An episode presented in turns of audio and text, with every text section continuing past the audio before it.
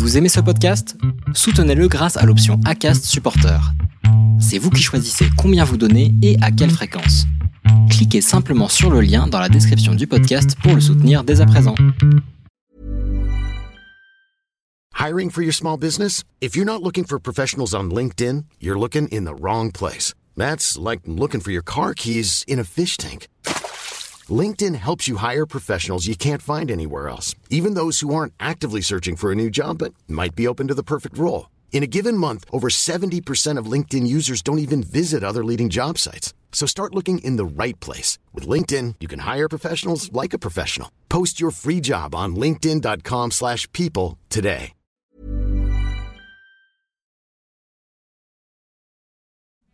Savoir s'adapter encore, toujours, encore et encore quand on est pratiquant de sport d'endurance, quand on est un bon salarié, quand on est un bon parent, quand on est un bon citoyen, on doit toujours savoir s'adapter face à la situation à laquelle on traverse.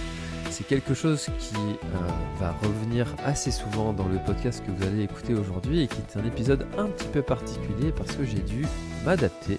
Mon invité de cette semaine a eu un empêchement et c'est l'enregistrement que j'avais en réserve. Le son n'était pas bon et j'ai préféré ne pas vous le publier plutôt que de vous publier un épisode qui est euh, moins bon dans le temps de qualité sonore et c'est un épisode que je vais devoir refaire. Alors pour le coup, c'est c'est moi qui passe du côté euh, de l'interviewé euh, et c'est Marco Pao que j'ai aussi reçu euh, sur le podcast dans l'épisode 207 qui a pris la place de l'intervieweur.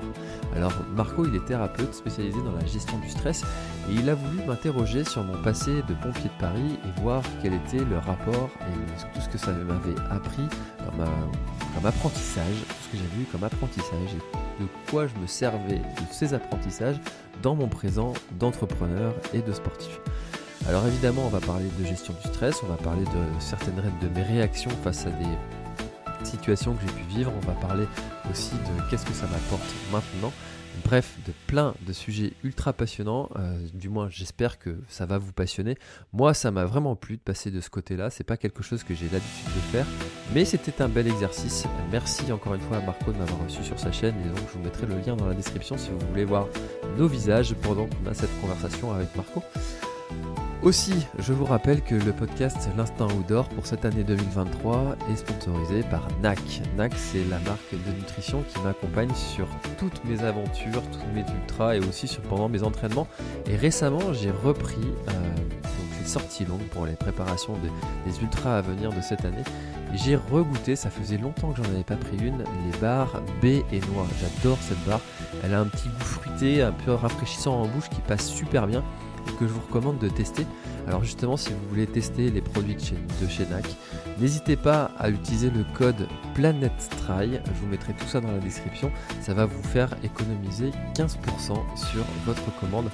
N'hésitez pas à aller euh, sur le site de NAC pour voir tous les produits que vous pouvez euh, commander chez eux. Ils font des trucs super. En tout cas, je suis très content d'avoir euh, NAC comme partenaire cette année qui est un voilà, quelqu'un qui euh, une marque que j'utilisais euh, avant qu'il soit partenaire. Donc euh, c'est toujours très enrichissant pour moi d'aller un petit peu plus loin avec des partenaires dans lesquels je crois et que j'utilise vraiment les services. Voilà. Merci encore une fois à NAC pour leur soutien sur le podcast L'Instinct Outdoor. Bonne écoute à tous. N'hésitez pas à me dire si cet épisode vous a plu, à le partager.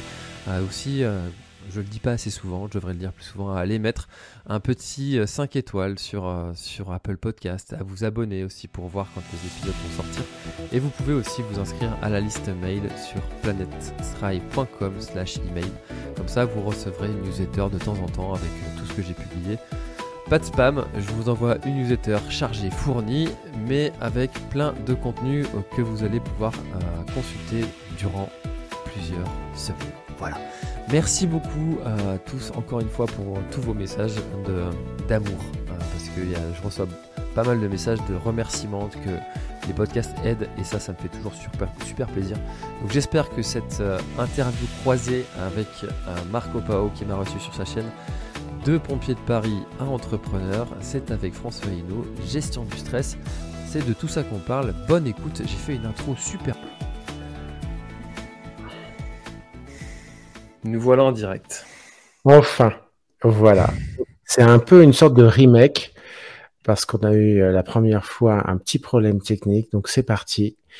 Euh, L'objet de ce live sur cette chaîne, c'est de parler de la gestion des émotions et des outils qu'on peut utiliser au quotidien face à l'adversité qui peut être le cas d'un pompier de Paris, on en parlera plus tard, mais aussi d'un entrepreneur et comment euh, l'entrepreneur euh, va, va essayer d'utiliser les mêmes outils qu'il utilisait auparavant. Donc, euh, ma première question, elle est simple, c'est t'es qui toi? Le fameux t'es qui toi, comment tu te présentes?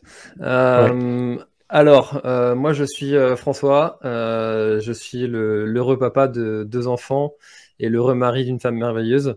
J'habite en, en, Bretagne, quelque chose de très important. Euh, comme on l'a vu la première fois, j'aime bien le souligner et le rappeler souvent. Euh, et euh, dans mon cursus, j'ai été, j'ai eu, j'ai toujours été très sportif, jamais très bon dans un sport, plutôt, plutôt moyen dans, tous les sports. Et ce qui m'a amené à vouloir être prof de sport ou pompier. on pourra en reparler tout à l'heure, mais la, vie, ma, vie scolaire a fait que je me suis tourné vers, les pompiers de Paris, euh, donc à, 19 ans, et j'ai fait ça pendant 5 ans, euh, depuis mes 19 ans, donc maintenant j'en ai 30, bientôt 35. je suis, j'ai toujours été pompier, et, maintenant, depuis un an et demi, je suis, officiellement à mon compte sur, la planète Trail, l'instant outdoor, et, et toutes des activités de création de contenu sur les sports outdoor. D'accord. Merci pour cette euh, introduction. Alors moi, je vais parler maintenant un peu de toi. C'est du, du, du, peu que je te connais. Tu es aujourd'hui euh, euh, le créateur et, le gestionnaire d'un des podcasts francophones les plus populaires euh, sur les sports euh, d'endurance extérieure. tu es un organisateur de courses dans ton coin, en Bretagne. et tu as cette particularité euh, de travailler euh, pour l'instant un petit peu seul, mais beaucoup avec le cœur, qui fait que dans certains de tes podcasts, tu, tu as facilement la capacité euh, d'inviter le gagnant de la diagonale des fous ou autre qui montre que les gens euh, te, valorisent à, bon compte. Ce qui m'intéresse, euh, moi surtout, mis à part le fait que tu sois quelqu'un de gentil et de compétent, parce qu'il y en a beaucoup, c'est surtout le, c'est un sujet qui est intéressant parce que lorsque tu m'as parlé de ton début euh, en tant que, jeune breton qui se demande ce qu'il peut faire et ce qu'il peut passer comme examen, comme, comme diplôme, comme test, on t'a mis face à, à, une difficulté euh, sur euh, les études pour être prof de PS, mais on t'a jamais parlé du test d'aptitude pour devenir pompier de Paris, qui est quand même, d'après moi, une section d'élite. Donc, j'aurais que tu nous en parles un petit peu parce que je trouve que c'est marrant et que pour beaucoup de gens qui se mettent la pression sur des sujets, on peut voir que, en fait, sans sans minimiser euh, le test d'entrée pour être prof de PS en France, prof de sport, euh, et d'être pompier de Paris, il y a d'après moi quand même un, écart de difficulté. C'est mon avis, euh, je prends ma responsabilité. Allez-y, chargez-moi. Mais c'est mon avis. Donc je voudrais que tu nous parles un petit peu de ça. Alors, je pense que les, difficultés sont pas les mêmes. Euh, et, en, ça, euh, c'est difficile de, mettre une échelle de, de difficulté. Alors, le, le cursus que j'ai eu, c'était un bac S, option sport donc avec euh, deux heures de plus de sport par, par semaine et euh, mhm. très accompagné par euh, des profs de sport dans, dans mon entourage. Alors j'ai vécu le fameux, le fameux reproche de il y a beaucoup, il y a beaucoup de, de, personnes, de prétendants, finalement très peu d'élus. Alors c'est quelque chose que quand on te dit ça, on te dit à, à 16 ans, tu, tu l'entends brut quoi. Enfin c'était ma façon de l'entendre. Euh, donc, tu te dis, ben, finalement, qu'est-ce que j'ai de plus pour, euh, me démarquer? Qu'est-ce qui fait que moi, je vais pouvoir euh, passer? Et pourquoi les autres, ils n'y arrivent pas? En fait, tu te rends compte avec le temps que STAPS, c'est un cursus où il y a beaucoup de, de personnes qui vont parce qu'ils savent pas trop quoi faire, ils aiment bien le sport, c'est une année qui est plutôt cool, une année de transition. Et puis c'est pour ça que la sélection, elle est si rude à, la première année, parce que finalement, il y a beaucoup qui choisissent année. Donc, il y a beaucoup de personnes qui m'ont dit attention, beaucoup de, de, gens y vont. Toi, tu vas. Enfin voilà, j'avais des notes scolaires qui étaient, passables. Ça passait, mais c'était pas large. c'est un, truc sur lequel on, pourrait revenir, mais ça, c'est un petit peu aussi un, trait de caractère. Très optimiste, ça va le faire. Euh, et, finalement, ça le fait bien souvent.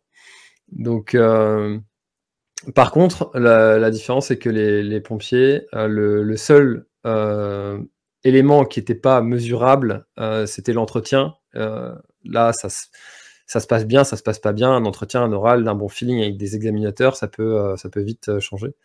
le, le reste, c'était un examen. Euh, donc tu le réussis, tu le réussis pas, tu sais ce que tu dois faire, tu sais ce que tu dois apprendre, euh, tu sais, euh, tu sais ce que ce qu'on attend de toi.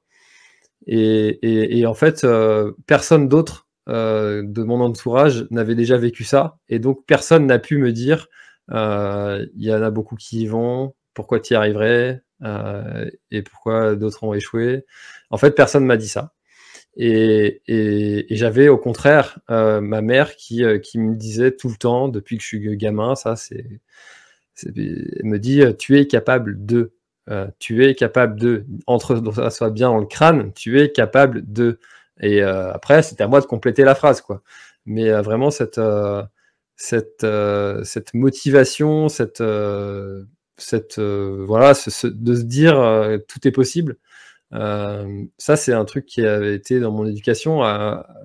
et pourtant, euh, j'ai pas osé aller euh, faire STAPS parce que j'avais des profs qui, eux, étaient censés être ceux qui savaient vraiment de quoi ils parlaient. Donc, donc voilà pourquoi est-ce que je me suis lancé chez les pompiers et pas prof de sport.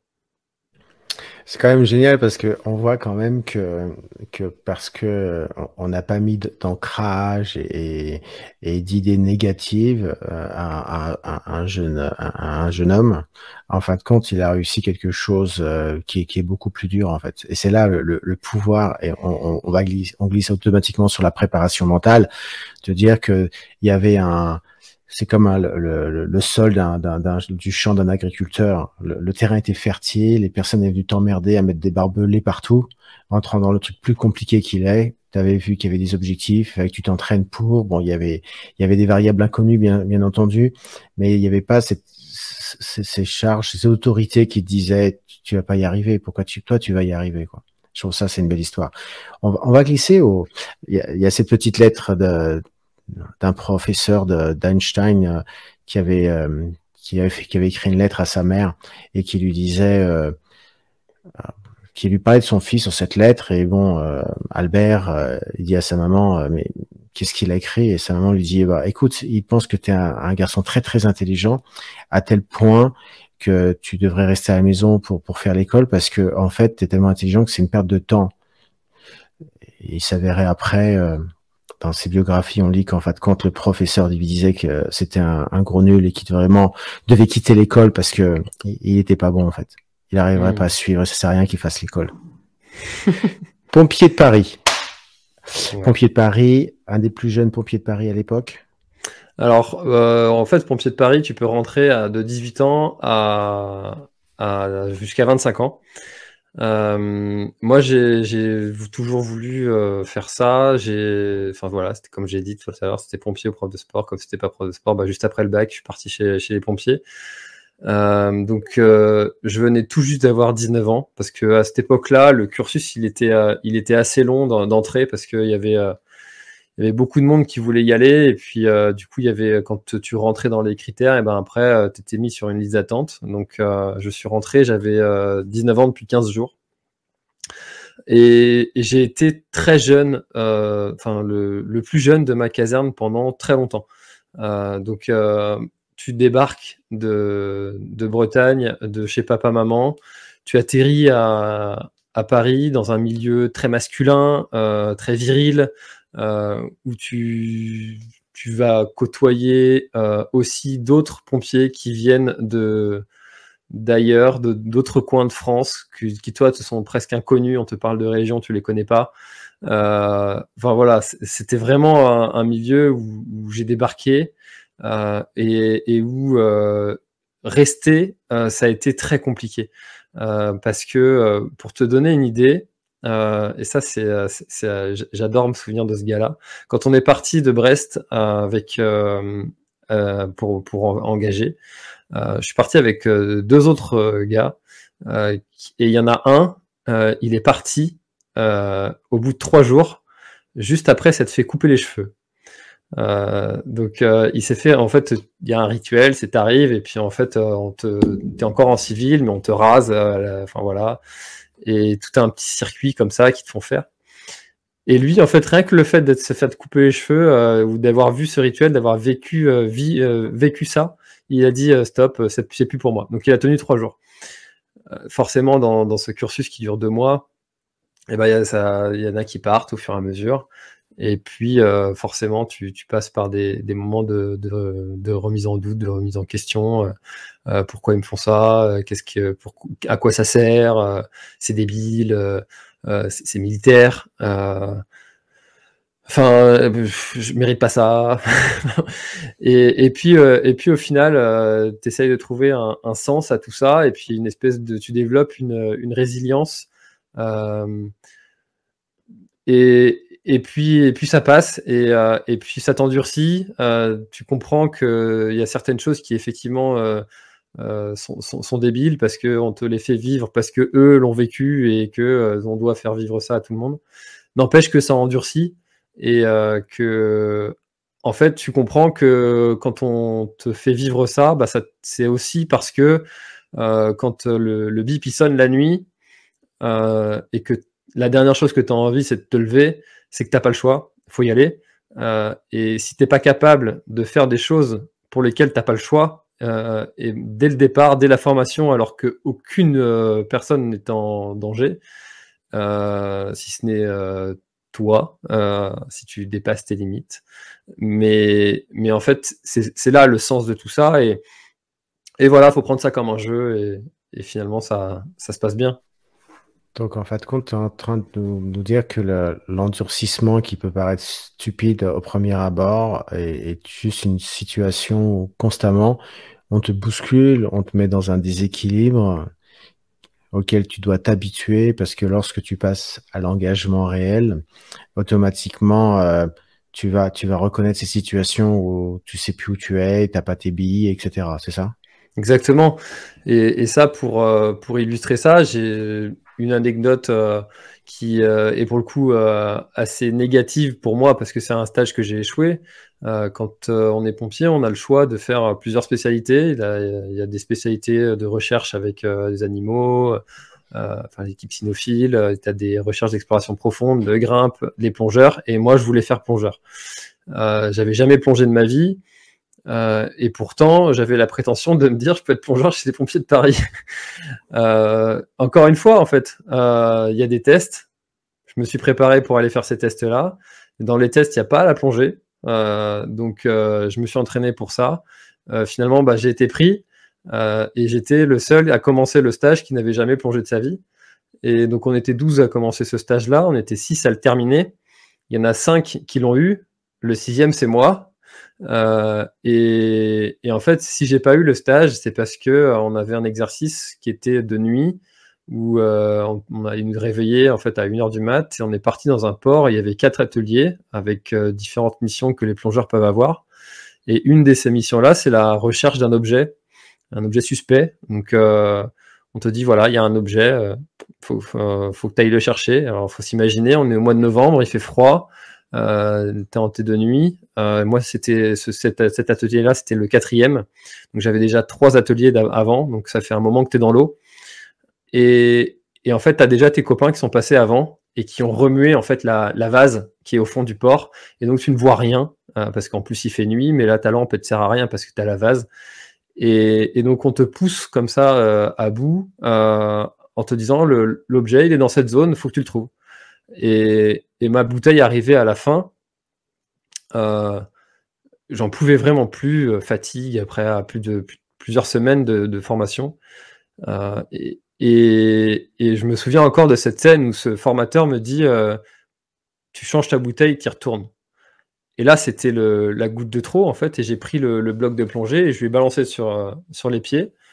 J'avais craqué, j'étais foutu. Voilà, c'était la fin. Euh, parce que euh, ça se comprend en fait quand euh, là c'est juste un objet, un objet, une, bombe fictive, et, tu peux remonter instantanément si tu arrives à un problème. On n'était pas très profond. Alors oui, il fait nuit, oui, il fait froid, oui, tu es fatigué, mais n'empêche que si tu as, on va prendre un cas extrême, une maman qui est sur le, bord de, la Seine et qui a son bébé qui est tombé dans l'eau, qui fait nuit, qui fait froid, que tu es fatigué, tu dois être capable de, garder ton, calme et de ne pas subir euh, la, pression euh, de, de, cette maman qui, qui, va te mettre la pression. Et, euh, et ça, c'est quelque chose qui a été ultra formateur pour moi dans, dans, dans, ma vie en fait de tous les jours. Cette, cette, cette, formation, ça a été les deux mois les, les plus durs de ma vie. Mais malgré tout, ça a été un enseignement euh, sans pareil pour, euh, pour tout ce qui est de, de la gestion de, euh, de, de, la vie, en fait, parce que tu te rends compte que tu peux faire plein de choses, en fait, et que tout est dans, en toi, et, et, que, en fait, il y a beaucoup de choses qui dépendent de soi et de sa façon d'interpréter et de gérer les situations. J'adore quand tu parles comme ça. Je n'ai rien à dire. Alors, le premier principe, c'est quand bon, tu connais euh, ce, grand physiologiste qui est aussi un trailer qui parle du principe de la chasse d'eau et je pense que tu l'as vécu. C'est qu'à un moment donné, on, a un cylindre dedans, le liquide, c'est un peu comme de l'énergie et puis quand il est vide, on, on peut plus en fait. Sur le moment, comment tu l'as vécu? Ah, Sur le moment, j'étais très en colère. Euh, donc quand euh, je suis, je suis parti, je suis colère contre qui? Quoi? Contre le formateur. Je trouvais ça, je trouvais ça injuste en fait de me faire retourner, de il enfin, c'était, pour moi, c'était, c'était bon, quoi. ça faisait peut-être deux heures qu'on était dans l'eau. Euh, euh, mm. Enfin, ça faisait plus de plusieurs semaines. Euh, enfin, on, on, vivait des trucs. quand, quand on y repense, on, partait le matin plonger, on, mm. mettait les plongées à sécher dans un bâché. il faisait tellement froid que la combi est gelée et on devait la remettre l'après-midi. Ah, bien sûr.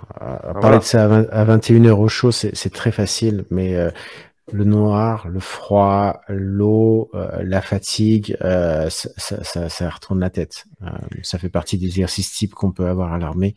Deux ans après, ou trois ans après, comment tu, tu as analysé cette situation? En fait, il y, y, a beaucoup de choses que, comme là, en fait, que j'explique avec assez de facilité maintenant, mais où c'était de l'incompréhension, de se dire mais à quoi ça sert, pourquoi ils font ça?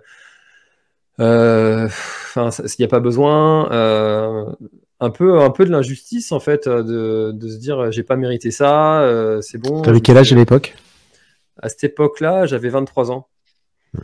En plus, à cet âge-là, euh, tu as l'impression d'être euh, d'être le plus fort du monde, d'être un héros, de tout savoir. Euh, quand tu as 35 ans et que tu regardes des gens de, de 23 ans, maintenant, tu, te dis Ah ouais, j'étais quand même sacrément prétentieux. et puis, j'imagine que quand on a 50 et que tu regardes des gens de 35, c'est encore, pire. et, en fait, bah, plusieurs années après, je me dis que euh, ces deux mois de, formation, où ça a été vraiment une mise sous pression qui était très, très, très, très intense, euh, j'en bénéficie encore des, bienfaits, en fait, parce que euh, mon cerveau, je ne sais pas si, tu, tu, tu peut-être mieux calé que moi pour dire ça, mais mon cerveau a la capacité de se souvenir que du positif et de d'oublier énormément de choses qui ont été négatives, ou du moins de les retourner et pour, euh, pour en faire des choses euh, positives.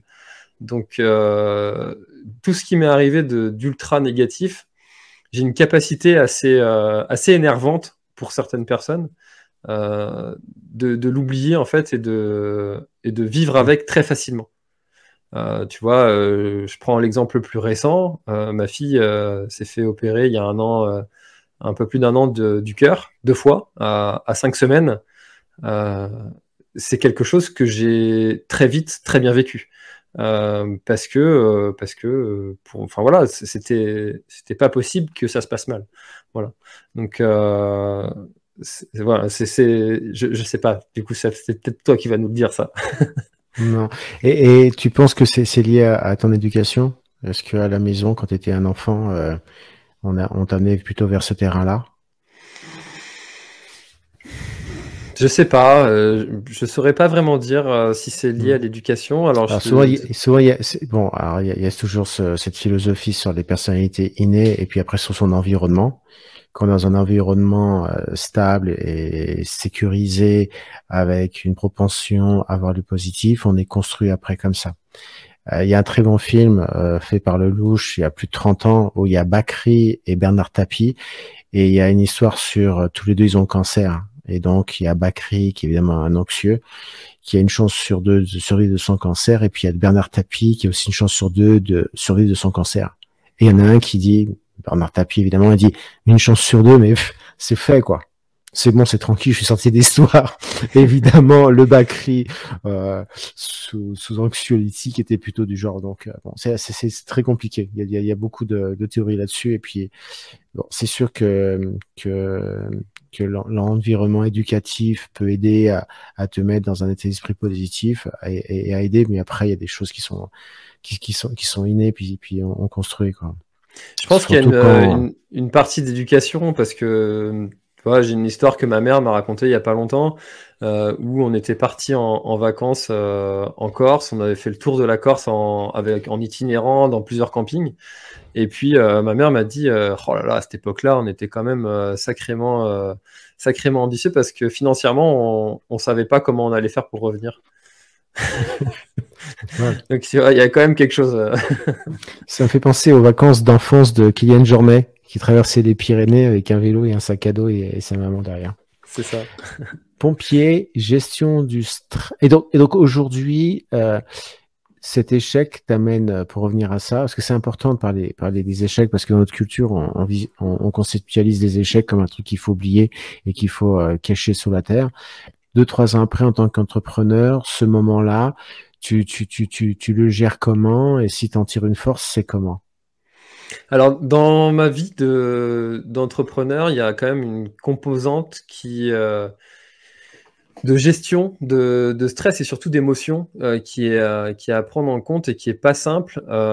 et ça, toutes les personnes qui ont une visibilité sur les réseaux l'ont vécu, le vivent, et ceux qui disent qu'ils ne le vivent pas, ce sont des menteurs. C'est le, fait de subir des commentaires négatifs, des, des, avis négatifs. tous, les, tous les restaurateurs qui sont sur TripAdvisor et qui ont des notes négatives le vivent mal parce que c'est violent. On n'est pas fait pour, pour vivre ça.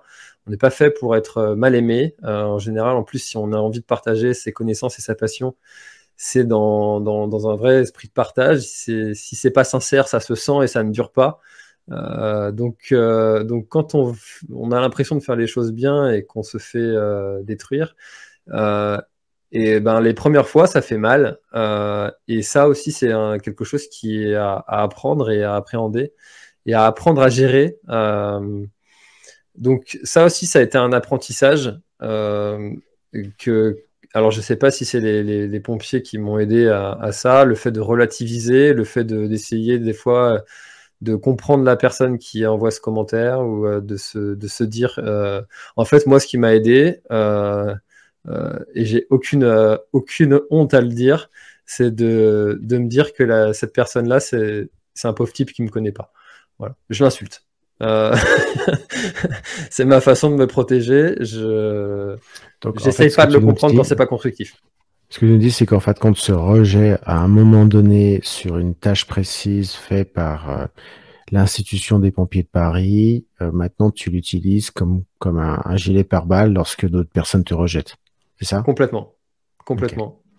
Alors, je faisais un métier de, de, de commercial avant et, et les rapports entre nous étaient assez agressifs voire euh, entre compétiteurs, ça pouvait se bousculer le soir lorsqu'on pouvait se croiser dans une boîte de nuit ou un bar.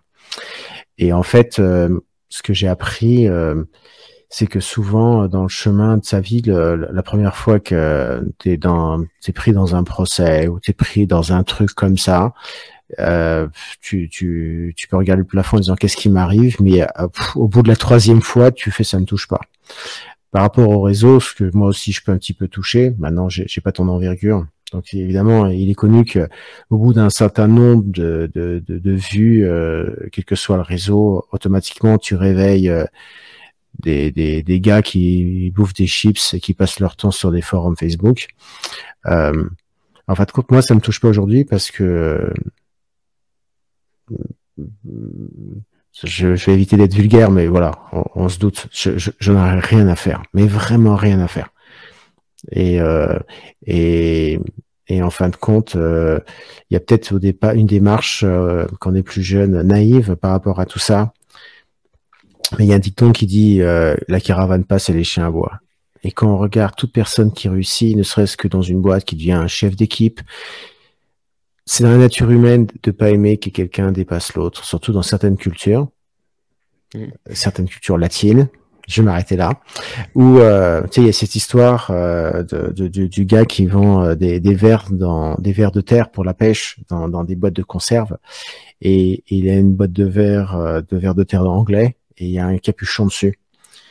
Et, et, à côté, il y a une boîte de, une boîte de, de conserve avec des verres de terre français. Il n'y a pas de capuchon dessus je répète cette histoire, hein, ne m'attaquez pas. Et en fin de compte, le gars il rentre, il dit mais pourquoi sur la, boîte de verre euh, de terre euh, français il n'y a pas de capuchon dessus?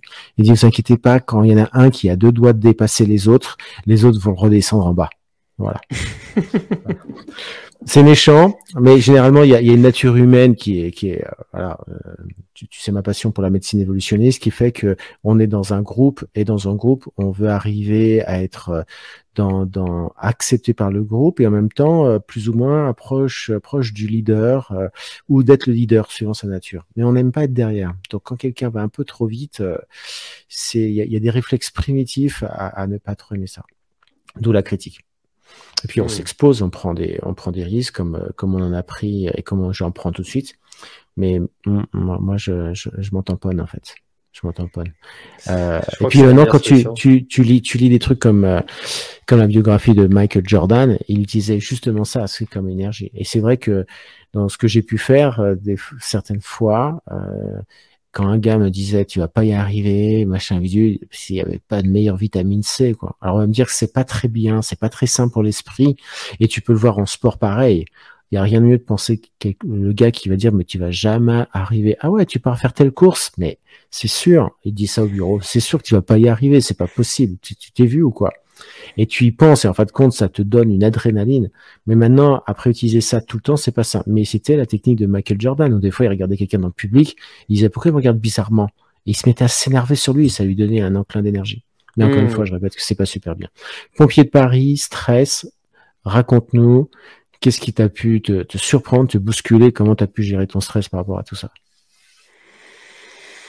Alors, euh, il y a une petite anecdote où, euh, j'ai eu à, justement euh, gérer une situation qui était pas simple, stressante. Enfin, il y en a plusieurs, mais on, on, pourrait y passer la soirée.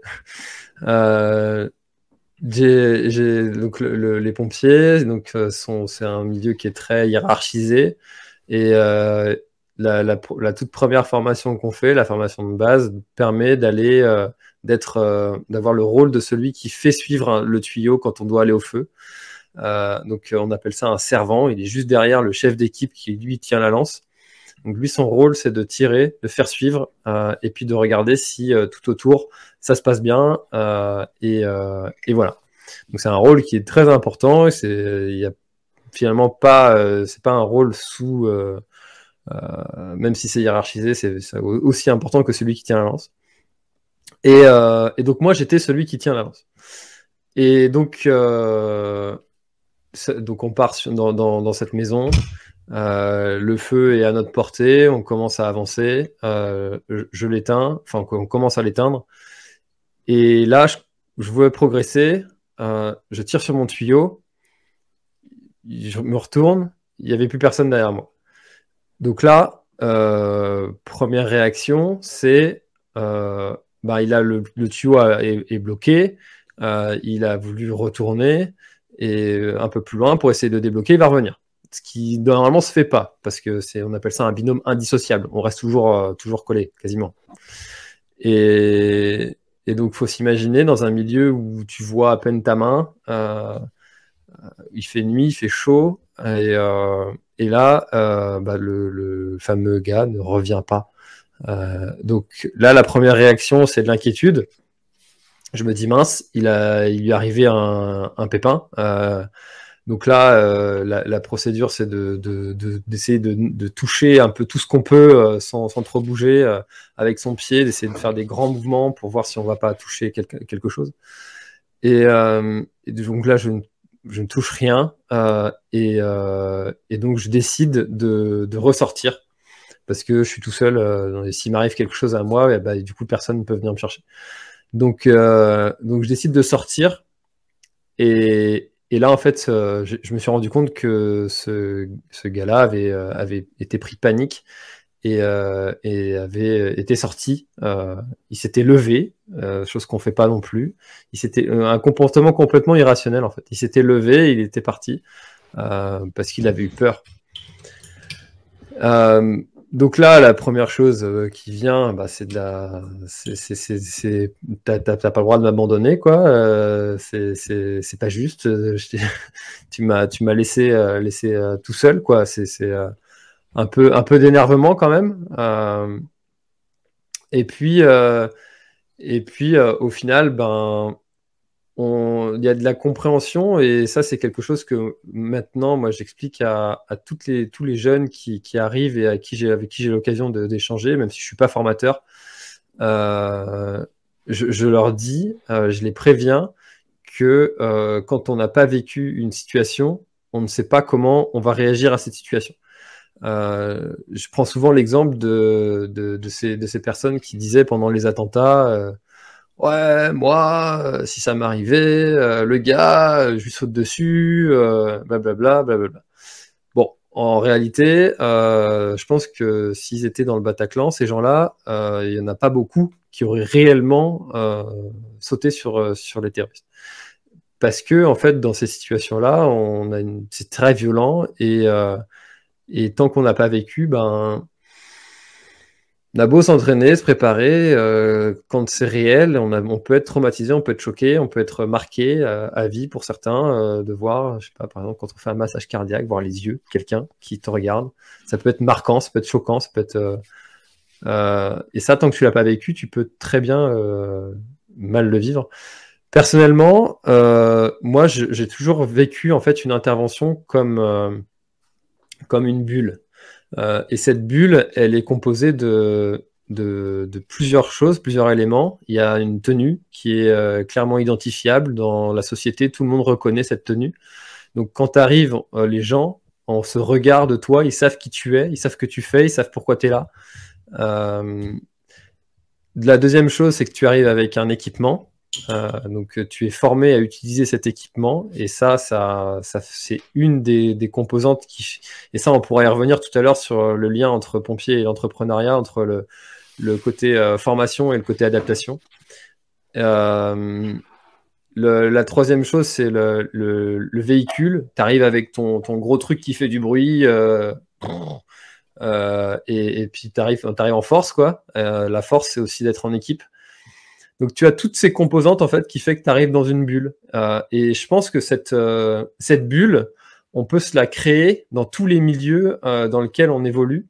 par exemple dans le sport, au départ d'un trail, parce que c'est le, le, sport que je maîtrise le plus, on peut se créer cette bulle avec, moi j'ai une tenue que j'appelle la tenue de super-héros. C'est une tenue qu'on va mettre uniquement pendant les, les trails. Il y a aussi des odeurs euh, quand on va mettre certaines crèmes euh, qui, euh, qui vont qu'on va utiliser dans. Enfin bref, on va faire appel à tous ces sens. donc on peut aussi écouter une musique qui nous fait du bien. D'ailleurs, si l'UTMB utilise cette musique-là précise au départ et qui fait vibrer, qui donne des émotions, c'est pas pour rien. Ils, sont, ils ont à cœur d'avoir ce spectacle et c'était cette transmission d'émotions voilà, on peut se composer cette bulle-là avec plein d'éléments, plein de choses qui vont en fait limiter euh, le stress qu'on peut avoir du départ, euh, comme euh, le départ d'un trail, d'un, ou d'une réunion en fait importante, d'un rendez-vous important où on va aller aussi négocier quelque chose. Eh ben peut-être qu'on peut avoir aussi cette chemise qui nous donne confiance ces chaussures qui, euh, qui, qui, qui, je sais pas, qui nous rappellent un bon souvenir, euh, notre mariage par exemple. Euh, voilà, des, des, éléments sur lesquels on peut se raccrocher comme ça et, qui vont nous donner un peu un boost de confiance. Et, et, ça, je, je pense que c'est quelque chose qui est transposable dans, dans plein de, de domaines. Alors, je, je vais évidemment pas te lâcher sur le fait de comment on peut, recycler euh, cet ensemble de, compétences euh, en tant qu'entrepreneur, parce que je travaille avec pas mal d'entrepreneurs qui, qui, se lancent et qui essayent des choses, mais pompier de Paris, est-ce que tu as déjà eu le doute, euh, la peur de pas savoir qu'est-ce que je fais? Je vais à gauche, je vais à droite je suis pas sûr. Euh, sur un massage cardiaque, évidemment, on va pas aller dans des, dans des, dans des exemples sordides, on n'est pas là pour ça, mais par rapport à ce qui se passe dans l'esprit, euh, est-ce que tu nous parles de bulles? C'est très beau, mais il n'y a jamais eu le doute et, la peur?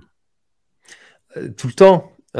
tu, tu, évolues avec, surtout sur les interventions qui sont les, plus, les plus traumatisantes, les plus importantes. maintenant, en fait, il y a quelque chose qui, à mon avis, est transposable dans le milieu de l'entrepreneuriat, c'est que tu as cette, euh, cette formation, ce socle euh, que, tu, que tu as, c'est tes compétences euh, que, tu peux, que tu peux utiliser quand on a besoin, toutes ces ressources que tu, que tu peux trouver, soit tu peux aller les chercher, soit tu les connais. Voilà. Donc ça, c'est typiquement la, la, formation. Maintenant, en fait, en formation, on ne peut pas euh, te, simuler un accident de voiture avec, euh, avec euh, une, une, maman, ses deux enfants, le papa qui est toujours, toujours en vie et tout le monde qui est. Qui Voilà, ça, on peut pas te, te, le, te le simuler.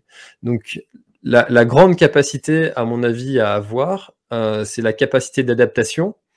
Et pour avoir une capacité d'adaptation, je pense qu'il faut se, se, challenger, euh, se défier, se sortir un petit peu de sa zone de confort, la fameuse zone de confort, ou du moins étendre cette zone de confort euh, petit à petit, euh, sans, sans, trop vouloir en faire. Et, et au final, en fait, euh, on va développer une capacité d'adaptation euh, qui, va, qui va nous permettre de, de toujours savoir réagir en gardant son, calme, en gardant un optimisme, euh, on va trouver une solution. Euh, si j'y arrive pas euh, tout seul, je m'entoure. On réfléchit à plusieurs. On, recule, on prend du temps, on, respire. moi, j'aime bien l'exemple, c'est dans, Good Doctor, pour ceux qui connaissent la série de, de, Sean, qui est un, qui, qui un, qui est un autiste et qui, qui a son frère qui lui donne le conseil des trois bougies. Euh, comme si tu étais en train de souffler sur trois bougies. Tu respires trois fois comme si tu éteignais trois bougies. Voilà. Euh, maintenant, cette situation-là, ce truc-là, ce petit, euh, ce petit, les trois bougies, bah, j'y pense. Et, quand tu es dans cette situation-là qui, qui, est un petit peu stressante, je pense que c'est important aussi de, de, prendre un peu de recul et de d'essayer de, de, relativiser, de, de, se dire que si nous on le fait pas, eh ben personne d'autre ne le fera. Euh, et, ça, à mon avis, euh, ça, donne de, un petit, enfin moi, du moins, ça me donne, euh, ça me donne des ailes. D'accord. Moi, de mon côté, je milite, je suis contre l'expression de la zone de confort. Parce que le confort, réagir. c'est le confort, en fait, compte, c'est l'utilisation de son courant parasympathique du système nerveux autonome, c'est-à-dire le moment de repos et de la reconstruction. Et en fait, euh, je, je, est-ce que j'ai posé la question Est-ce que en fait, euh, parce qu'en fin de compte, eh, sortir de sa zone de confort, ça, ça veut pour moi absolument rien dire, et c'est une expression euh, qui qu'on utilise tous les jours maintenant comme il faut mettre le paquet, etc. Ça, ça veut rien dire. Et en termes de motivation, je pense que c'est niveau zéro. C'est mon point de vue. Et si j'ai des commentaires là-dessus, je m'en tamponne. Euh, le fait est que, est-ce que le métier n'est pas d'arriver à dompter ces sentiments de doute et de peur qu'on ne veut absolument pas au quotidien? Le matin, quand on se lève, on ne veut pas avoir du doute et de la peur. D'accord? Et en fait, quand on est aguerri de manière musclée par les supérieurs quand on arrive, comme tu l'expliquais au tout début, euh, est-ce que ça fait pas partie de cette chose d'être constamment, on va dire, bousculé, où on peut plus utiliser ses acquis? Tu es qui toi, j'ai du tel note, je fais tant en 100 mètres, euh, je nage telle vitesse, on s'en moque complètement. Je vais te bousculer et t'as plus aucun acquis, on va te casser ton ego et tu vas te bousculer. Et est-ce qu'en fin de compte, est-ce que t'es pas en train d'une certaine manière de parler de ça? Alors tu vas me dire peut-être que j'utilise d'autres mots pour dire la même chose, mais en fin de compte, c'est d'arriver à jongler dans une situation où tu es un trapéziste sans filet et à force, tu domestiques un petit peu la bête de dire, euh, OK, j'ai le cœur qui bat à 30 battements par minute supérieur à la normale. Euh, j'ai peut-être les doigts qui tremblent un petit peu, mais, mais je vais tenir la barre. Quoi. Hmm. Alors, c'est pour ça que j'ai modifié un petit peu quand j'ai dit sortir de la zone de confort, j'ai dit l'étendre.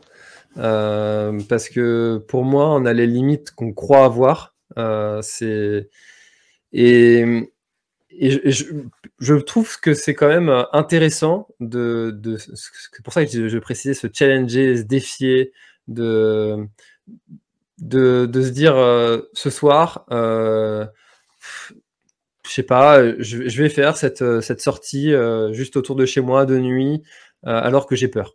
Voilà. c'est quelque chose qui pour certaines personnes est très compliqué.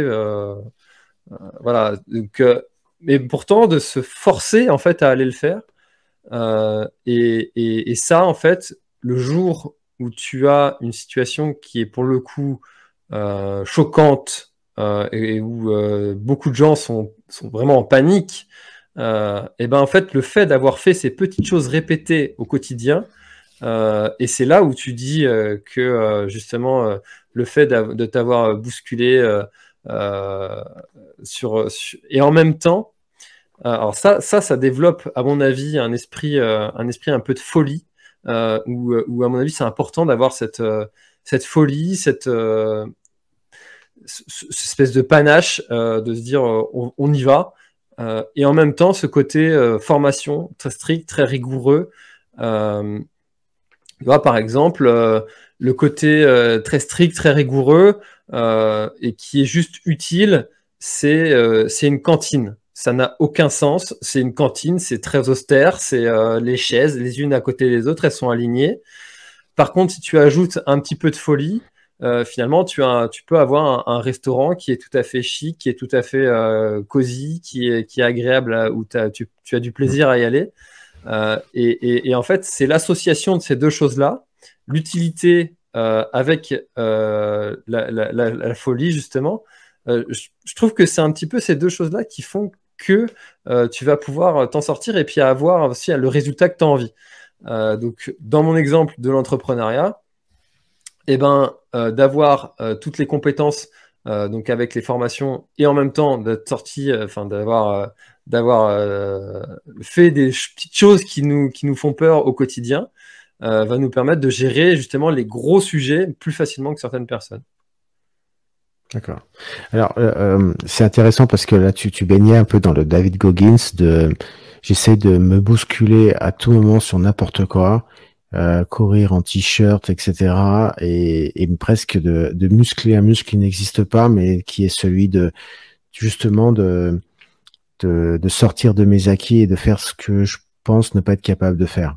Euh, mmh. Et à force, je pense que tu, tu développes dans ton cerveau cette capacité à, à, à revoir euh, ta calibration du risque que tu prends en disant oh là non il pleut je sors pas et c'est un petit peu ce qui se passe aujourd'hui euh, quand tu parles avec des, des, gens qui sont sédentaires ou autres il pleut on, on sort pas d'accord? Alors qu'il y a 100 ans c'était inconcevable les, les, mômes ils jouaient dans la boue et ils jouaient dans la dans, dans, ils jouaient sous la pluie en fait et j'ai eu cette expérience-là quand je me suis mis à essayer de courir les premières fois dans, dans dans, dans la nuit en forêt, mais j'étais complètement déconnecté de, de mon environnement en fait. Je me retournais, j'avais des craintes, etc. Et c'est passé assez rapidement. Après, ce que je ressens, c'est que l'histoire de la folie, euh, certains vont en psychologie vont appeler ça le flow. C'est que tu transformes une force euh, qui te qui te pousse et qui te transcende à, à, arriver à la performance.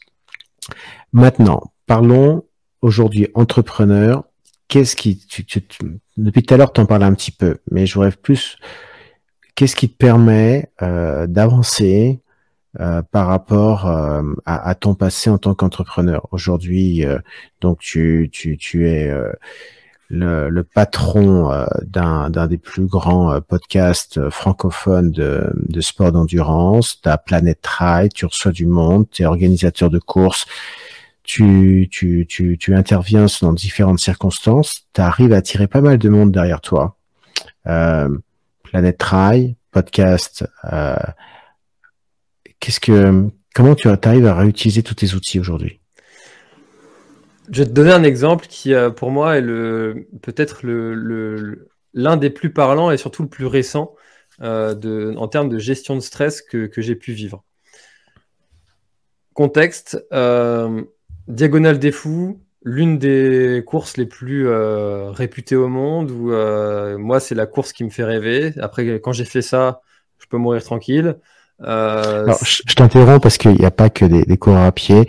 C'est dans l'île de la Réunion, donc c'est une course dans la jungle. On passe de 0 à 30 degrés, c'est 100% d'humidité. L'ambiance, c'est un peu Jurassic Park, euh, Greystoke, Tarzan. Voilà, c'est des gros dénivelés, c'est des montagnes pas possibles, avec des gros cailloux qu'on va pas voir à la forêt de Fontainebleau. Euh, donc c'est assez extrême et assez technique en fait. Et sur cette course-là, qui est euh, donc l'une des courses les plus euh, réputées au monde, voilà, il y en a peut-être trois qui vont avoir le même standing. Euh, il y a le meilleur speaker au monde, qui n'est autre que Ludovic Collet et qui, qui est devenu en fait un, un ami. mais moi, je, donc, je suis allé le voir sur la ligne d'arrivée parce que j'avais fini ma journée. Il était 22 heures. Et, euh, et là, euh, donc Ludovic, qui, euh, qui, était, qui animait en fait l'arrivée, il avait des arrivées de coureurs qui, qui, qui, arrivaient au fur et à mesure. Il était avec un autre animateur. Et, et là, il dit au micro, écoute, alors j'ai plus son prénom, on va l'appeler Gérard. Écoute Gérard, il y a François qui est là et, et ça lui dirait bien de faire notre métier de, de speaker sur, sur les courses.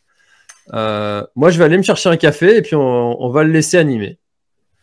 Voilà. Donc là, tu as euh, plus de 300 personnes qui sont là euh, sur la ligne de départ. Tu as des gens qui attendent cette arrivée depuis X temps et qui, qui le, speaker qui, qui t'accueille, c'est un moment, c'est un événement. et toi, tu es celui qui a la responsabilité d'être à l'animation d'une des courses les plus réputées au monde d'un coup comme ça, alors que j'ai animé euh, que une seule course avant. Euh, donc, expérience proche de zéro. Mais, euh, qu'est-ce qui se passe derrière? Si on, si, on, voit que ça, bon, effectivement, j'ai pas beaucoup d'expérience en animation, mais j'ai discuté avec plus de 200 personnes sur, sur mon podcast. J'ai euh, échangé avec je ne sais combien de coureurs euh, pendant des courses. Euh, j'ai, je suis intervenu sur, pour des, pour en tant que consultant pour la région pour, pour proposer des idées pour développer le, le trail. il y a eu tout un tas de prises de parole comme ça en, en public. j'ai fait des, si on prend l'expérience des pompiers, j'ai aussi animé quelques formations. Bref, il y a eu tout un, tout, plein de petites choses avant qui ont fait que euh, finalement, cette expérience-là, je me suis dit, eh ben allez, on y va. Voilà. Et donc j'ai pris le micro et c'est parti. Euh, et c'est parti, j'ai accueilli les gens. Euh, alors, euh, j'ai pas placé ma voix comme il faut, comme fait un bon speaker. Il y a plein de choses qui étaient complètement imparfaites.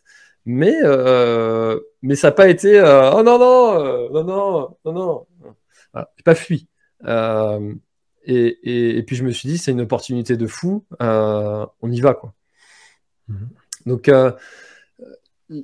tout ça pour dire, en fait, je pense qu'on voit une situation en se disant comment il arrive à faire ça là, alors qu'il il n'a jamais fait ça. Oui, mais si, on voit tout ce qui a été fait avant, en fait, pour en arriver là, et ça, je pense que c'est quelque chose aussi qui est important de se remémorer soi-même.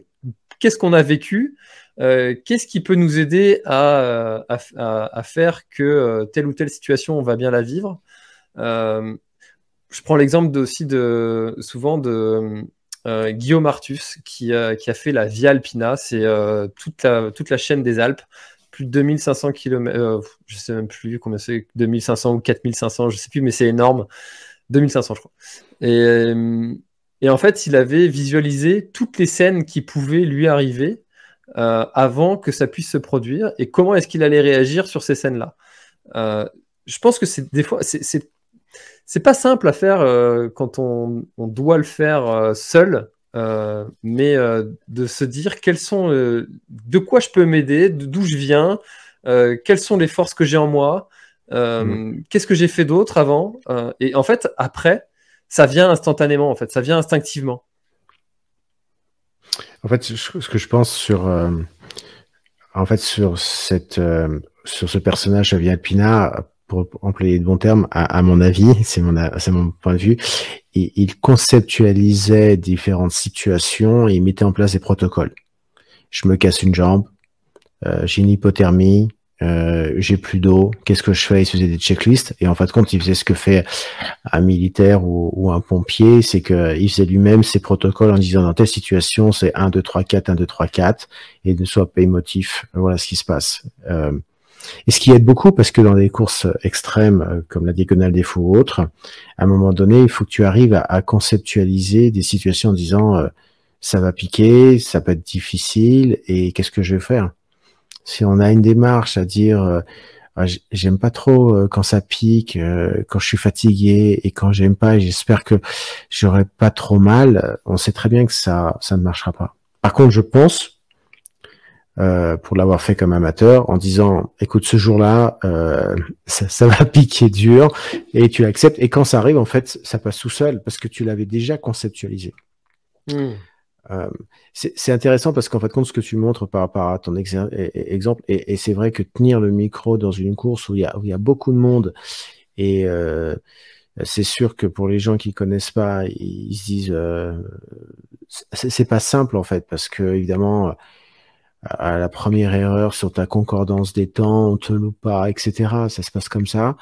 Euh, il faut du courage. Et ce qui est marrant, c'est que dans, dans, ce live, en fait, quand tu expliques que c'est c'est en te mettant euh, dans ces situations euh, difficiles, nouvelles, qu'on ne peut pas complètement conceptualiser, et que c'est presque un sport en soi de se dire tiens je me bouscule, je vais courir en t-shirt, je vais courir en pleine nuit, je me mets à faire truc de pompier de Paris, etc. Que à la force, tu as développé en toi une aptitude à, aller dans un truc qu'on ne peut pas complètement conceptualiser en fait. Et, c'est assez intéressant. Et par contre, intéressant. Et par contre, cette, euh, cette fougue, euh, parce que moi j'appelle ça de la fougue aussi, euh, ça c'est quelque chose qui dans mon parcours d'entrepreneur, j'ai eu du mal à la canaliser c'est euh, le fameux syndrome de l'objet qui brille. C'est euh, tu as, une idée, euh, tu la trouves tout de suite géniale, euh, rien ne t'arrête, t'y vas. Voilà. exemple, je l'ai juste à côté de moi, donc je, je, vais le prendre. Ça. Alors c'est un peu flou. c'est un, un gobelet. C'est un gobelet. je m'étais dit, sur les trails, moi je trouve que les gobelets, ils sont pas terribles. Exact. Et eh ben, je vais le faire, je, vais faire mon gobelet. Voilà. Je vais faire mon gobelet. Je, je, vais, je vais développer. J'y connais rien en conception de produit. Ouais, Je j'ai jamais développé un produit. Euh, et ben, eh ben, comment je peux faire? Euh, Qui peut m'aider? euh, je, suis, je suis fan de ces idées. Et, et des exemples comme, euh, il faut savoir que Apple, quand ils ont sorti leur premier clavier, le clavier il était en bois. Ils en avaient rien à foutre en fait. Ils, ils faisaient le truc. FedEx, quand le gars il avait eu C à son MBA, quand il avait lancé sa boîte FedEx, son, son, son, son prof lui disait, mais c'est nul, je te mets C, et, il l'a fait. Et je crois qu'ils avaient lancé 110, 110 colis le premier jour je crois que la plupart ils étaient perdus. Ils ont retrouvé que 10 colis après une semaine, quoi. C'est, c'est, tu vois, c'est, là où à un moment donné, tu as le fait, genre, je me jette, puis je me jette de l'avion, puis quelque part, il y aura un parachute. Bon, après, il faut arriver à rationaliser tout ça. Et, c'est pour ça qu'aussi que quand tu es mono-entrepreneur, c'est bien de, d'être avec quelqu'un qui est un peu plus comptable pour arriver à ne pas aller dans le mur. Mais, euh, mais c'est vrai que si tu regardes dans l'histoire, les gens qui avaient tout euh, fait de manière extrêmement comptable, en disant prends pas de risques, etc., ben, on n'aurait pas fait grand-chose dans, dans l'histoire de, de l'homme euh, sur, sur bien des niveaux, en fait. Et c'est vrai que le sujet du gobelet, euh, moi, je prends un titre des trucs, des, des, des, liquides de jus d'orange que tu peux couper et que tu as à la paille et que mmh. tu découpes en deux pour arriver à avoir quelque chose parce que c'est ridicule. Et puis la, la, grande marque qui te fait un tout petit gobelet euh, à 40 balles, euh, moi j'exagère. Mais non, merci. Pas loin. Non, merci. non, merci. Mais, mais c'est vrai que tu as des trucs comme ça qui sont, qui sont intéressants. Et c'est en fait compte, c'est un arbitrage entre la raison et le calcul et le business plan et la, et la prise de risque. Et en fin de compte, il faut avoir un cerveau qui fait arriver à faire l'arbitrage, euh, prise de risque et, et, et, et je, je vais pas n'importe où, quoi, parce que s'il y a des gens qui s'empalent, en fait. Ouais, bien sûr, c'est sûr que. Euh... Est-ce que tu t'empales, toi? Ah bah quotidiennement. Là, euh, tu vois, en ce moment, je suis en train de développer. Euh, mais en fait, ça, j'ai appris à quand même un petit peu le maîtriser euh, parce que dans le côté entrepreneur où il y avait toujours un lien quand même avec le, sport outdoor, mais on sort complètement du, du sujet qui est le mien, qui est inciter les gens à, faire du sport, à, se bouger, à, quitter leur sédentarité, favoriser le sport. En fait, on revient un petit peu à cette, cette envie de, de prof de sport et de, que les gens fassent ça en santé, ben, quand, tu, quand tu développes un gobelet euh, pour les trailers, bah, tu es toujours dans le milieu du trail, mais est-ce que tu favorises euh, le sport euh, par la, enfin, la santé par le sport? Non. Donc, ce que j'ai fait, c'est que je continue, à, enfin, ce que je fais, parce que c'est quelque chose qui est en cours, je continue à avoir des projets qui sont, qui sont challengeants, qui sont euh, qui, vont, qui vont me sortir un petit peu de. Et ça, ça devrait, si j'arrive à, financer ces projets-là, de sortir plutôt assez, euh, de, façon assez proche. Euh, de, je, me, voilà, je, me challenge aussi en, recevant euh, d'autres types de personnes, euh, mais en, restant en fait sur ce sujet. Euh, donc, du challenge, mais un petit peu de rationalité en, en, en, recentrant sur le sujet que, qui, qui, est le mien. Quoi. Tu vois, l'autre exemple que j'ai en tête, c'est quand j'ai développé euh, la, la, finisher. C'était euh, une, une, bière, une bière. Je, je, je, fais ma bière, j'adore ça. j'adore brasser, ça me détend. C'est mon petit loisir. tu regardes ton truc bouillir, tu as l'impression d'être un petit peu un chimiste là. ça fait des bulles, t'es content. Et, en fait, je me suis dit, bah, le trailer, il aime la bière. Euh, allez, euh, on, va, développer, euh, on va développer une avec une brasserie. Et là encore, c'est pareil. Je, connaissais rien en fait à la, revente de, n'importe quel type de produit. j'ai fait. j'ai résolu les étapes une, les unes après les autres. Et au final, ça marchait très bien. Sauf que bah, je me suis rendu compte que je m'étais complètement éloigné de mon sujet et, j'ai arrêté. Mais voilà, c'est une belle expérience et, euh, et, ça, et j'en aura d'autres comme ça.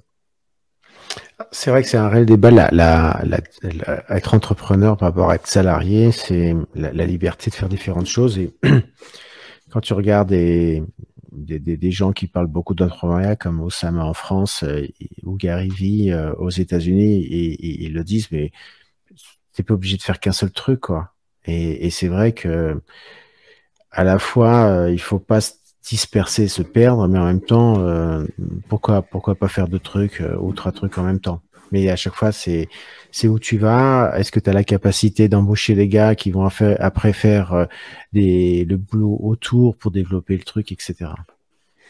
C'est ça. Et le, le Grand Raid du Finistère, on est aussi l'exemple parfait. Euh, j'avais jamais, jamais organisé une course.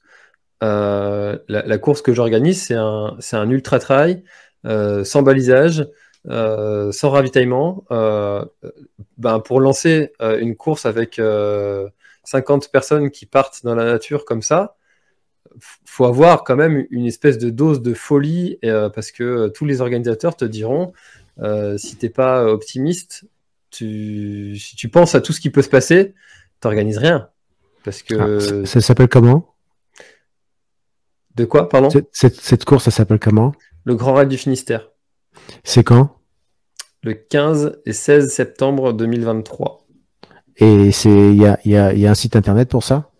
Grand Raid du Finistère.bzh. Et c'est quoi les, les, différents formats de course, s'il te plaît? Alors, tu as 166 km euh, avec 3400 euh, de dénivelé euh, à parcourir en moins de 31 heures. donc, une volonté de, de niveler le, le, trail par le haut, de s'inspirer des, des, meilleurs. c'est totalement volontaire. Beaucoup vont me dire que, que la barrière est trop serrée, mais c'est volontaire. et je l'assume. Ça veut dire qu'il y a combien de, DNF, de, gens qui passent pas la ligne d'arrivée? Alors là, ils étaient l'année dernière 46 au départ. Il y en a 33 qui ont fini. Il y en a 31 qui sont dans les délais. Donc c'est honnête. Mais en même temps, c'était euh, vraiment des gens, euh, euh, un public expérimenté. Donc j'ai hâte de voir l'édition suivante, combien, sur, combien de, sur combien on sera. D'accord. Rappelle-moi ton podcast et où on le trouve. Alors, l'instant outdoor, donc visible sur toutes les plateformes de podcast, Apple Podcast, Spotify, Deezer, Google Podcast, bref, absolument partout là où ça vous fait plaisir de l'écouter.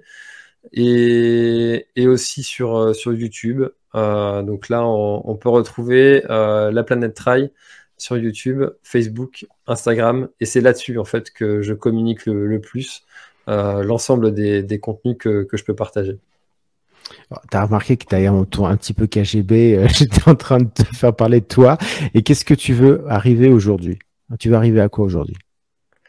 Aujourd'hui, le, message que j'ai envie de, faire passer, c'est vraiment un message de, favoriser le sport euh, en tout en restant en santé, de, de, ouais, que, les, que les gens euh, aillent vers le sport, c'est surtout s'ils sont dans des situations qui sont compliquées de, leur vie.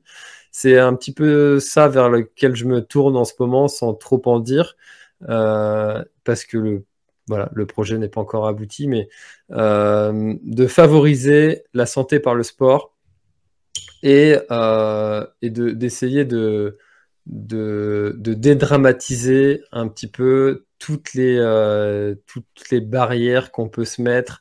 Euh, et euh, c'est l'objet de, de, mes propres défis. et le plus récent, c'est celui de 105 km qui date d'il y a 4 jours. 105 km sur, sur le sentier côtier. Et, et de se dire, allez, on y va. On, tout est possible.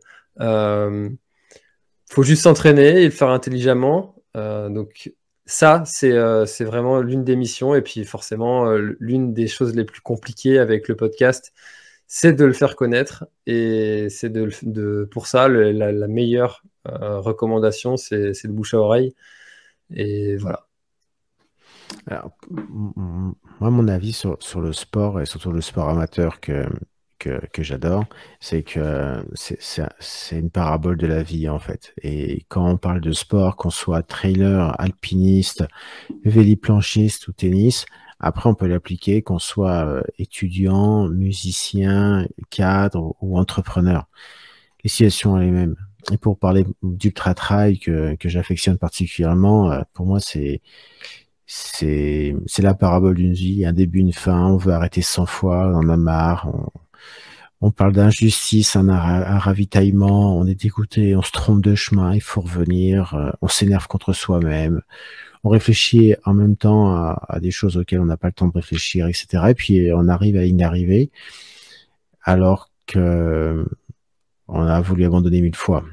Euh, c'est intéressant euh, de suivre en fait la, la planète Trail sur Instagram parce que François il parle avec beaucoup de naturel en fait.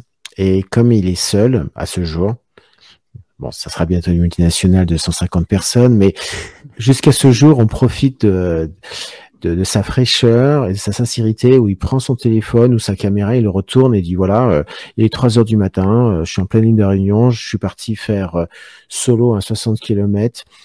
en pleine brousse, euh, sachant que 60 km tout seul en pleine jungle, pour moi, ça équivaut facilement à 120 km, en fait, parce que on a quand même des ravitaillements tous les 13 km, c'est sécurisé, vous voyez. Quand d'un coup, vous vous demandez euh, où vous êtes en pleine jungle, où il y a des falaises, etc. et c'est pas sécurisé, c'est pas la même histoire quand même. C'est vraiment pas la même histoire. Et il parle tranquillement et avec son petit air très humble, il fait son histoire et puis il vous fait des vidéos comme ça à gauche à droite en story et c'est assez euh, assez agréable. Donc son son compte euh, sur Instagram c'est la planète Trail et on va regarder un peu de plus près son son trail du Finistère. J'ai posé la question habituelle que pose, que, que, que, pose François Hinault à la fin de ses podcasts, et est-ce qu'on a oublié de parler quelque chose euh, dont tu voudrais parler, François Alors la question c'est est-ce qu'il y a quelque chose dont ah pardon excuse-moi euh, ne voulons pas à César ce qui appartient à César. ah c'est vrai que c'est un, un, de mes rituels ça. Euh, non mais c'est très bien c'est très bien parce que ça permet de récupérer quelque chose. Ouais bien sûr. Ah je l'avais pas préparé celle-là. Alors, en, attendant que tu réfléchisses, euh, si vous voulez juste tester un petit peu euh, euh, le podcast, moi, il y en a un que j'affectionne particulièrement, c'est au niveau du pied avec la podologie pour les trailers, et c'est le podcast numéro.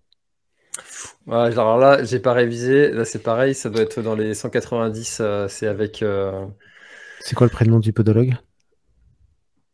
Oh là là, tu me poses une colle là. Le deuxième, c'est le 144 qui est un peu la référence. Voilà. Donc, si vous voulez vous dire en vite fait, parce que peut-être que vous tombez à chaque fois quand, quand on est un podcasteur, on, en fait un, tu as quand même un gros volume. Donc, d'une semaine à l'autre, on peut pas tomber sur son meilleur ami à chaque fois euh, par rapport au genre, au style ou au sujet. Mais moi, je pense au 144. Et pour ceux qui sont vraiment passionnés de course à pied et qui se posent des questions, justement avec le marathon des sables que j'affectionne aussi, je pense à ce podologue qui avait donné beaucoup de petits secrets. Mais en tout cas, le 144 est une bonne base. Olivier Garcin, voilà. Olivier Garcin, épisode, euh, épisode 202. 202. Très bon, Olivier Garcin. Et puis le 144, qui est, qui est une bonne introduction, voilà. Alors je suis désolé Olivier si tu nous, si tu nous regardes, euh, quand je suis fatigué, je, ne, je suis incapable de sortir les noms de qui que ce soit. Tu vas devoir, tu vas devoir le réinviter pour savoir comment on doit gérer ses pieds en, dans le froid et en hiver. Ah, bah j'ai un sujet sur euh, avec un podologue de la clinique du coureur euh, bientôt, donc d'accord. Voilà, je, je, je demanderai. Et je, suis très euh, impatient sur un, prochain qui est euh, un skipper, c'est ça? Sur le sommeil. Oui, euh, alors. Parce que je pense qu'ils sont les, c'est les maîtres de la gestion du sommeil et que qu'on soit cadre ou entrepreneur ou coureur à pied ou cycliste ou papa ou maman, à un moment donné, on devient fou quand on dort pas assez. Et comment font les pros qui, qui traversent l'Atlantique par rapport à ça? C'est un, épisode qui malheureusement j'ai pas pu l'enregistrer euh, ah. pour des raisons de logistique, euh, hmm. mais, mais ça, ça se fera. Euh, ça se fera, c'est juste, c'est juste repoussé. D'accord. Là, il est en train de faire la route du Rhum, donc c'est un peu... C'est gênant. c'est le Wi-Fi passe pas super bien, et puis il y a autre chose à faire, quoi. Malgré, ta, malgré ton envergure, il y a certaines limites quand même. C'est ça, exactement. Bah, écoute, euh, alors, euh, tu me disais, euh, est-ce qu'il y a quelque chose dont on n'a pas parlé et que j'aurais aimé parler J'ai envie de, de, rappeler comme la Bretagne est une très belle terre sportive et culturelle avec toutes ces choses à faire. On pense souvent, justement, comme on vient de dire, à la mer, mais il y a aussi la terre avec beaucoup de belles choses à, découvrir à l'intérieur. Euh, des gens qui sont passionnés, passionnants euh, et qui, euh, qui, sont fiers de ce qu'ils font. Et la plus belle preuve de ça, c'est que quand on va à La Réunion, on voit plus de drapeaux bretons que de drapeaux réunionnais. D'accord. C'est vrai qu'il y a un gros lobby breton sur, la course et ne faut pas s'amuser à les critiquer parce que sinon on se fait bousculer. ok, François, merci de ton temps. Et puis, Avec plaisir, merci à toi. Merci d'avoir écouté cet épisode jusqu'au bout. Si vous êtes encore là, c'est que l'épisode vous a très probablement plu ou que vous n'avez pas le choix. Vous pouviez plus mettre pause, vous pouviez plus mettre suivant. Mais en tout cas, ça fait super plaisir que vous soyez arrivé jusque-là. Merci beaucoup pour votre fidélité.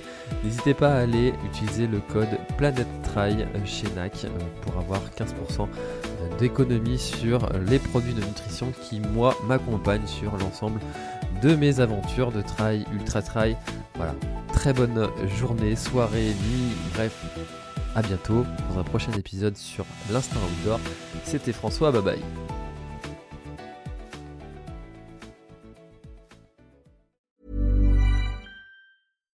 Hi, I'm Daniel, founder of Pretty Litter. Cats and cat owners deserve better than any old-fashioned litter. That's why I teamed up with scientists and veterinarians to create Pretty Litter. Its innovative crystal formula has superior odor control and weighs up to 80% less than clay litter.